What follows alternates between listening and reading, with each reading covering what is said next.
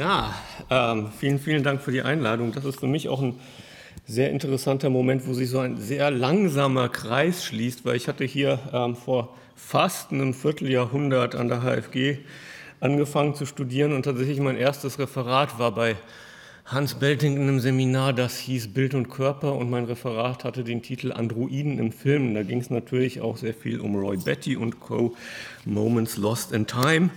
Ähm, aber ich möchte, wie Dominik gerade eingeführt hat, ähm, Cyberpunk als ein ästhetisches Phänomen anschauen, vielleicht als eine Art Stilrichtung betrachten und in einen weiteren Zusammenhang retrofuturistischer Ästhetiken stellen. Wenn wir von Cyberpunk sprechen, haben wir schnell eine konkrete Vorstellung und zudem eine, die sich seit gut 40 Jahren nicht besonders verändert zu haben scheint. Und hier sind einige Filmstills, links aus Blade Runner von 1982, äh, beide rechts oben das Ghost in the Shell Anime von 1995, rechts unten aus dem Remake von Total Recall von... Oh, ich bin schon falsch, sorry. Genau. Äh, genau. Ähm, von 2012, genau. Ähm, und ich habe diese Bilder sehr bewusst wegen ihrer Gleichförmigkeit ausgewählt, ähm, ungeachtet der Geschichten, die in diesen Filmen erzählt werden. Ist Cyberpunk hier also sehr offensichtlich ein urbanes, ein nächtliches, im Zweifelsfall verregnetes Phänomen. Seine Bilder entstehen aus Neonlicht und illuminierten Anzeigen oder Hologrammen. Der Stadtraum löst sich in Zeichen auf, bleibt aber zugleich eben erkennbar ein städtischer Raum. Auf dieser Zeichenebene scheint er kosmopolitisch, zumindest vielsprachig. Einige weitere Bilder, diesmal aus aktuellen Videospielen. Rechts oben Cyberpunk 2077, unten links Anno Mutationem, rechts Ghost Runner. In dieser Übertragung ins andere Medium scheint sich weder am Raumkonzept noch am Wetter allzu viel verändert zu haben. Was bedeutet das? Wie kann eine Zukunftsvorstellung visuell über Jahrzehnte intakt bleiben, während sich eine Gesellschaft und auch ihre Technologien verändern? Was bedeutet es in Bezug darauf, dass die drei neuen Bilder auf diesem Slide im Vergleich zum Standbild aus Blade Runner in Echtzeit durch einen Computer erzeugt wurden und damit zumindest ansatzweise erfüllen, was ältere Science Fiction als medientechnische Zukunftsvision vorstellte? Cyberpunk als Stil gerät so in ein Spannungsverhältnis zu einem Konzept, das im Cyberpunk als literarischem Genre oft im Mittelpunkt steht, dem Cyberspace als einem wie auch immer im Raum erfahrbaren vernetzten Datenkonstrukt. Ein naheliegendes Argument könnte sein, dass fotorealistische, komplexe 3D-Spiele wie Cyberpunk 2077 Konzepte des Genres im Genre selbst realisieren die Zukunftsvision als virtuelle Realität. Das ist mir etwas zu naheliegend und ich möchte eher vorschlagen, dass Cyberpunk heute so aussieht wie das unten rechts. Aber bei diesem Argument müssen wir erst ankommen. Eine wichtige Frage zum Einstieg ist, wie wir über diese Art von Bildern sprechen wollen. Gehen wir zu dieser Zusammenstellung zurück und betrachten zuerst die recht einheitlichen Bildinhalte. Nächtlicher Stadtraum, hohe Dichte an illuminierten Zeichen in unterschiedlichen Sprachen. Eine solche Szenerie ist nicht grundsätzlich eine Zukunftsvision, sondern bereits Las Vegas oder Tokio im 20. Jahrhundert. 1964 schreibt Journalist Tom Wolfe, Las Vegas is the only town in the world whose skyline is made up neither of buildings nor of trees, but signs. Etwas später bringen Robert Venturi, Denise Scott Brown und Stephen Isenur is in Learning from Las Vegas auf eine theoretischere Ebene. This architecture of styles and signs is anti-spatial. It is an architecture of communication over space. Communication dominates space as an element in the architecture and in the landscape. Das ist keine Science Fiction und noch keine virtuelle Welt. Es ist allerdings die moderne Informationsgesellschaft unter den Bedingungen eines exzessiven Kapitalismus. Das ist der Beginn der Postmoderne und nicht zufällig die Zeit, in, die, in der auch P.K. Dick seine einschlägigen Texte schreibt. Selbst wenn diese Ästhetik in Dicks Texten keine allzu große Rolle spielt, passt die Überforderung durch eine Welt aus Zeichen allemal zu seinen Themen, zu den Fragen danach, inwiefern die eigene Erfahrung, die eigene Erinnerung mit der Wirklichkeit übereinstimmt oder eventuell doch technisch vermittelt ist. In diesem Sinne ließe sich die spätere Darstellung der Welt als digitaler Simulation, die sich wie in The Matrix letztendlich auf Zeichen herunterbrechen lässt, durchaus als Kontinuität dieses Vegas-Diskurses betrachten.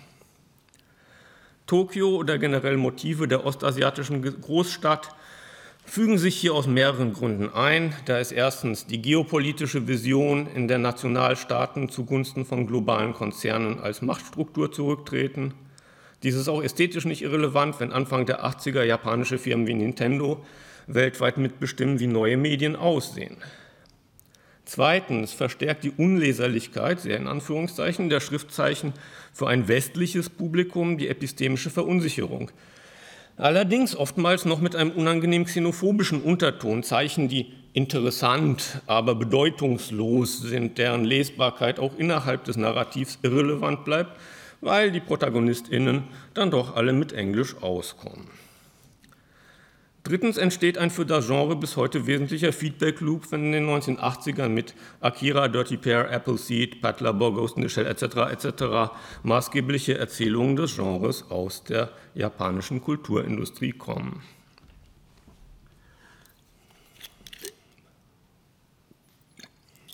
Da wir jetzt aber in den 80ern angekommen sind, sollten wir über den Bezug von Cyberpunk zum Digitalen sprechen. Als in den 60ern Tom Wolfe über Vegas und PK Dick über Androiden schrieben, sind digitale Spiele noch kein Massenmedium, aber technisch möglich. Here is Space War, eines der frühesten digitalen Spiele, angezeigt auf dem Oszilloskop eines PDP-1. Das ist ein ideengeschichtlich wichtiges Detail.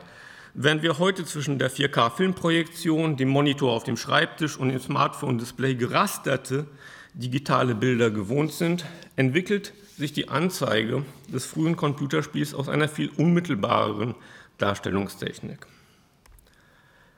Das ist Tennis for Two von 1952. Im Gegensatz zu Space War ist dies noch ein analoges Spiel. Was auf dem Bildschirm zu sehen ist, ist nicht mittels Binärcode auf einem Prozessor berechnet. Hier wäre etwas Code aus Space War, sondern ist die direkte stufenlose Umsetzung elektrischer Spannung als Licht. Hier ist der Schaltkreis von Tennis Fortune. Freilich ist auch das Bild elektrischer, äh, freilich ist auch das Bild auf dem Smartphone-Display immer noch als Lichtinformation umgesetzte Spannung. So viele Verarbeitungsstufen mittlerweile dazwischen stattfinden, möchte ich dennoch argumentieren, dass diese Vorgeschichte des digitalen Bilds, das elektrifizierte Bild, immer noch unsere Vorstellung des Digitalen mitbestimmt, bis wir um viele Ecken gedacht bei den Datenströmen ankommen, die hinter der Illusion der Matrix stehen. So ist es auch nicht überraschend, dass William Gibson in Mona Lisa Overdrive von 1988 den Cyberspace als One Big Neon City beschreibt. So you could cruise around and have a grip on it visually anyway, because if you didn't, it was too complicated, trying to find your way to a particular piece of data you needed. One Big Neon City. Im Cyberpunk der 1980er, denke ich, finden so die zwei Stränge zusammen, die ich hier beschrieben habe. Zum einen der auf Zeichen reduzierte Stadtraum des Spätkapitalismus, zum anderen das Leuchten elektrifizierter Daten. Als visuelle Metapher ist das ausgesprochen überzeugend, und vielleicht am klarsten umgesetzt in einem Film, der diese Metapher politisch weitgehend aushöhlt. Ich meine hier Tron, den Disney-Film, der 1982, zwei Wochen nach Blade Runner in die Kinos kam. Dies ist der Moment, an dem Neonglühen schließlich als grundsätzliches Stilelement zwischen Cyberpunk und Cyberspace festgeschrieben wird. Inwiefern Punk darin tatsächlich eine Rolle spielt, wird noch zu klären sein. Vielleicht ist es auch ein guter Moment, um von ideengeschichtlichen Zusammenhängen zu ästhetischen überzugehen. Als ich versuchte, für das auf Social Media zirkulierende Bild in der Mitte eine Quelle zu finden, präsentierte Google mir diese Zusammenstellung. Ich denke, dass sich hier gerade im Verbund mit dem Still of Tron eine bestimmte Tendenz abzuzeichnen beginnt oder besser gesagt eine formal ästhetische Interpretation, die der Algorithmus der Suchmaschine darüber legt. Tatsächlich scheinen die vorgeschlagenen Bilder einander aus einem Grund zu ähneln als der Fotografie, ähm, nach der ich gesucht hatte. Hier nun das Cover der deutschsprachigen Ausgabe von Gibsons Mona Lisa Overdrive erschienen letztes Jahr. Als Umschlagsillustration wurde ein Bild von Steve Rowe, einem in Südkorea lebenden englischen Fotografen, verwendet, der sich auf das Subgenre von sich in Neonzeichen auflösenden Stadtbildern spezialisiert hat, wie es mir eben auch der Google-Algorithmus nahelegen wollte. Die Cyberpunk-Stadt ist heute also nicht nur irgendwie vage ostasiatisch, sondern auf jeden Fall Cyan und Magenta.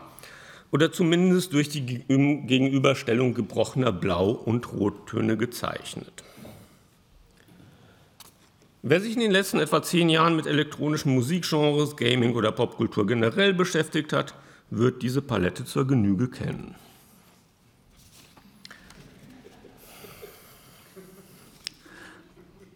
Tatsächlich sind die wenigsten dieser Kulturprodukte auf diesem Slide Cyberpunk. Das große Feld, das hier aufgemacht wird, spannt sich vielmehr zwischen den zwei Begriffen Retro und Genre auf. Retro bedeutet dabei zumeist aber den Verweis auf die 1980er und ihre Popkultur, ebenso wie Genre ein Bekenntnis zu oder die Überspitzung oder Dekonstruktion von Erzählmustern und Stilen bedeutet, die ebenso auf diese Zeit und deren Jugend- oder Subkulturen verweisen. Synthesizer-Sounds, Action-Spielzeug, brutale B-Movies aus den hintersten Regalen der Videothek, Arcade-Games. Das hat auch Konsequenzen darauf, auf welche Weise wir Cyberpunk als eine Zukunftsvision wahrnehmen, sobald es sich, mit dieser, sobald es sich dieser Neon-Ästhetik bedient.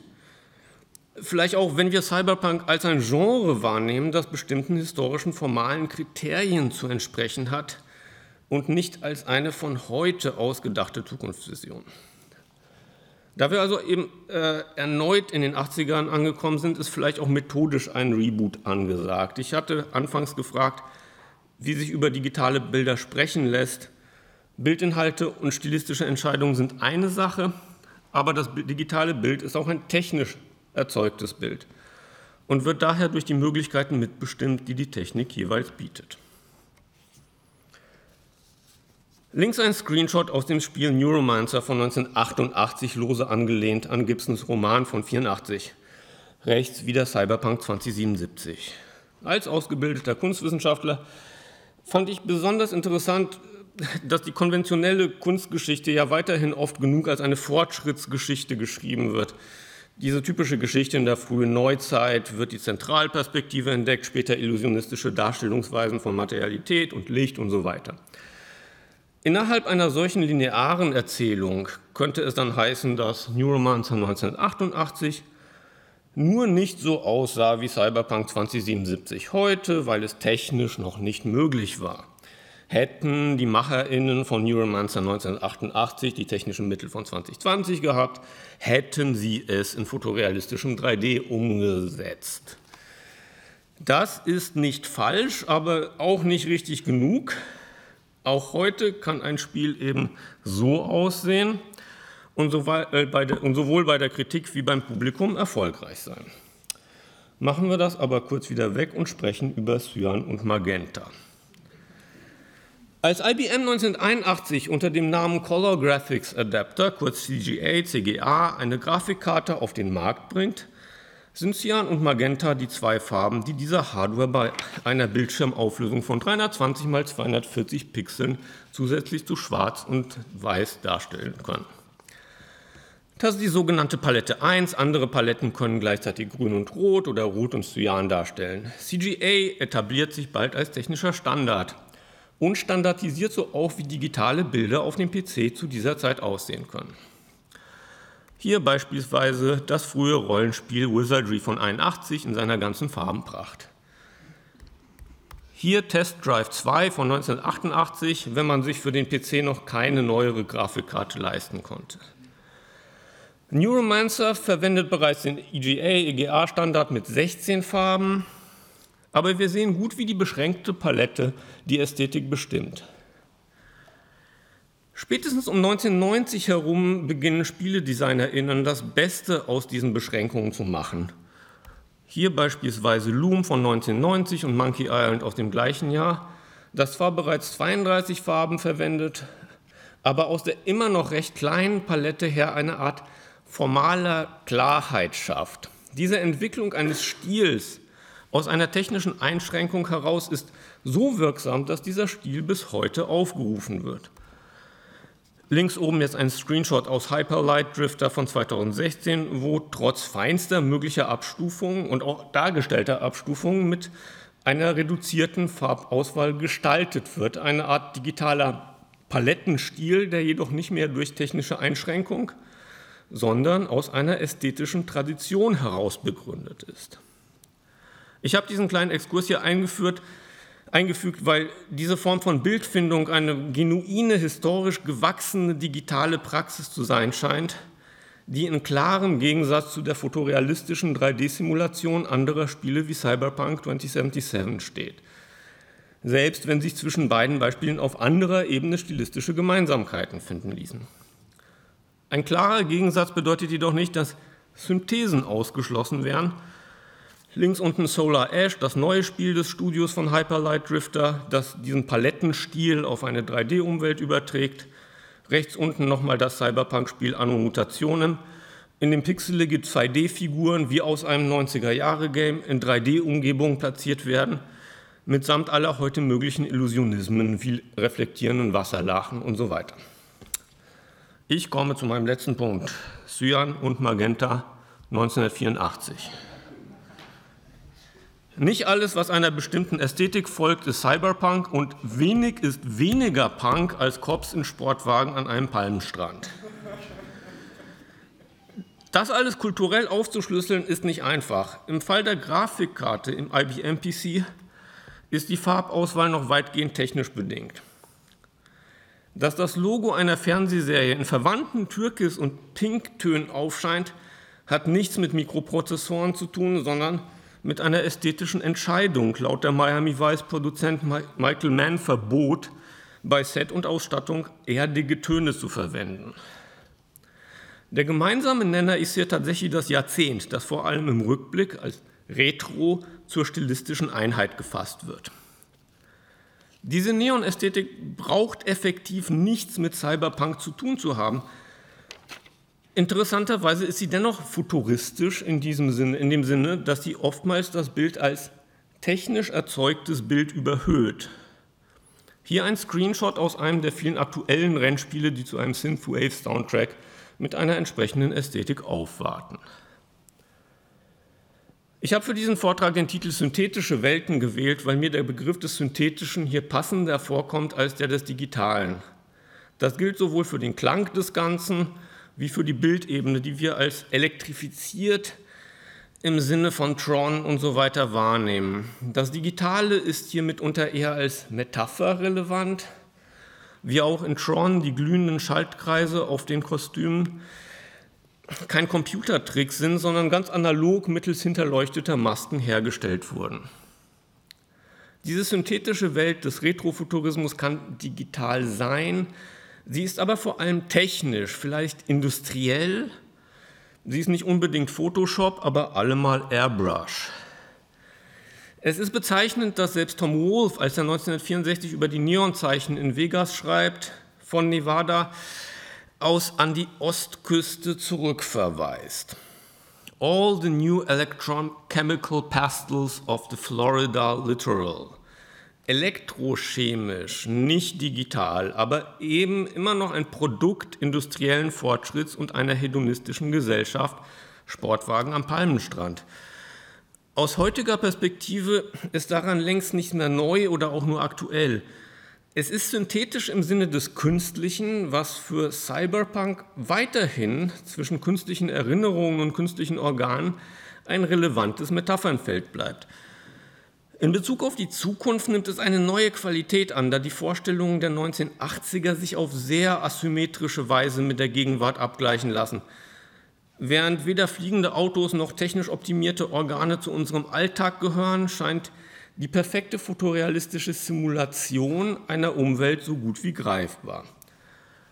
Bereits 2012 schrieb der Anthropologe David Graeber, dass sichtbare Fortschritte in den letzten Jahrzehnten vor allem in Bezug auf Simulationen gemacht wurden, während andere in der Science Fiction imaginierte Zukunftstechnologien schlichtweg nie realisiert wurden. Für Graeber betraf das vor allem die Sphäre der Arbeit, in der eine immer wieder beschworene Automatisierung weiterhin ausbleibt. Heute scheint dies durchaus dystopische Qualitäten anzunehmen, Sonys PlayStation 5 kann allerlei dystopische und postapokalyptische Welten in fotorealistischen Bildern produzieren, ist wegen sehr realer Lieferengpässe auch anderthalb Jahre nach der Markteinführung kaum erhältlich. In einem vor wenigen Tagen veröffentlichten Report musste Sony bestätigen, dass gut ein Viertel der für die Produkte der Firma verwendeten Mineralien weiterhin aus an Zwangsarbeit grenzendem Abbau stammen konnten. Dieser Produktionszusammenhang ist für das Genre Cyberpunk nicht unerheblich. Tatsächlich würde ich sagen, dass Produktionszusammenhänge für kaum ein Genre digitaler Medien relevanter sein könnten. Vor einer Weile schlug auf Twitter jemand vor, Cyberpunk-Medien, die ihren Punk-Anteil nicht berücksichtigen und das Genre nur als Stil reproduzieren, lieber als Nieren-Liberal zu bezeichnen. Die Frage ist nun, was heute Punk wäre. Wenn wir Punk auch historisch und aus einer sehr materialistischen Perspektive heraus als eine Szene und eine Praxis verstehen, die sich gegen eine gewissermaßen industrialisierte Kulturproduktion wendet, wird daraus schnell eine technische Frage. Ein fotorealistisches Actionspiel wie rechts unten Ghost Runner läuft auf der Unreal Engine, einer 3D-Software-Plattform, die als ein de facto Industriestandard hinter vielen der erfolgreichsten aktuellen Spiele arbeitet und mittlerweile selbst für die digitalen Filmsets von Hollywood-Serien wie The Mandalorian verwendet wird. Anno Mutationen unten links läuft auf Unity, einer vergleichbaren, etwas zugänglicheren Alternative – Valhalla rechts oben schließlich ist mit Game Maker Studio programmiert, einer 2D-Software, die vor allem für Indie-Games verwendet wird. Entsprechend skaliert sich der Aufwand. An Valhalla arbeiteten eine Handvoll Leute, an Anno mehrere Dutzend, bei Ghost Runner stehen über 200 in den Credits. Ghost Runner ist ein ultra brutales, schnelles Actionspiel, Anno ein Abenteuer mit Action-Einlagen, das launig die üblichen äh, Cyberpunk-Motive abarbeitet. In Valhalla gibt es keine wirkliche Action, trotz des Titels. Hier spielt man eine Barkeeperin, die allerlei Personen mit Drinks versorgt, die in anderen Cyberpunk-Erzählungen eher Nebenfiguren wären. Ich möchte hier nicht unbedingt dafür plädieren, dass Cyberpunk nur dann authentisch sei, wenn er mit prekären technischen Mitteln vom prekären Leben in einer dystopischen, technifizierten Gesellschaft erzählt.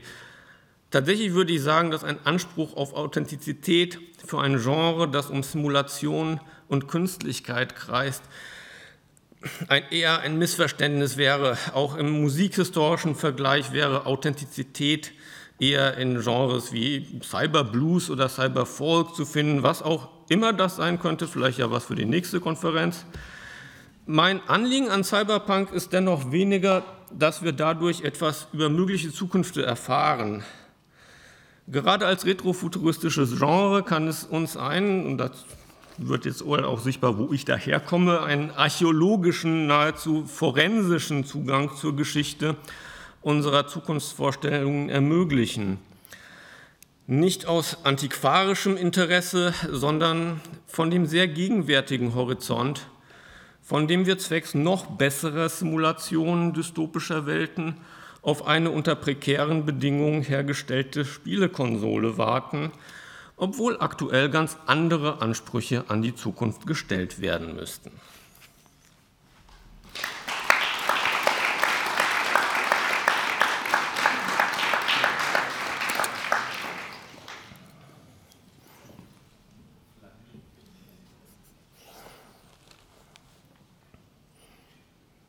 Dankeschön, Jakob.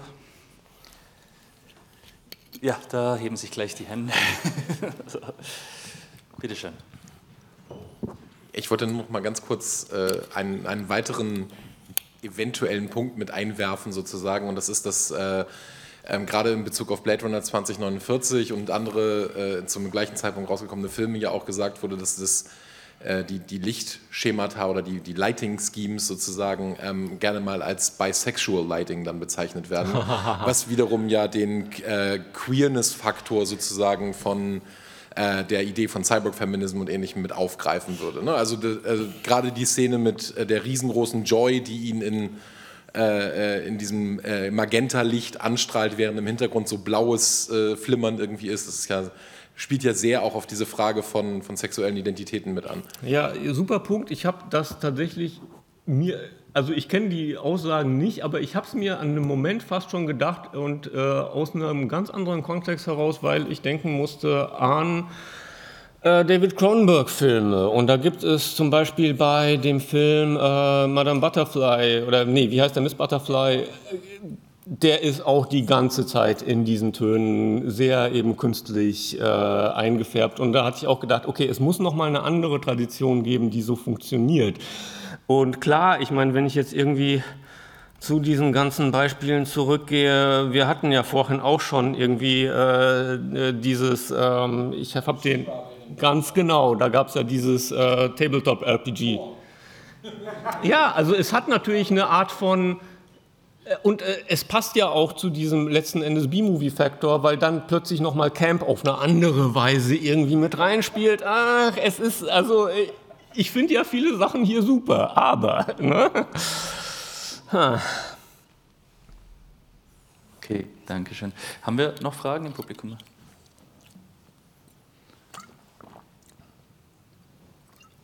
Hm? Okay, aktuell sieht es nicht danach aus. Äh, Jakob Birken ist natürlich auch erreichbar. Ich denke, äh, ja, man findet dich, wenn man dich in die Suchmaschine seiner Wahl eingibt. Äh, herzlichen Dank für deinen Vortrag.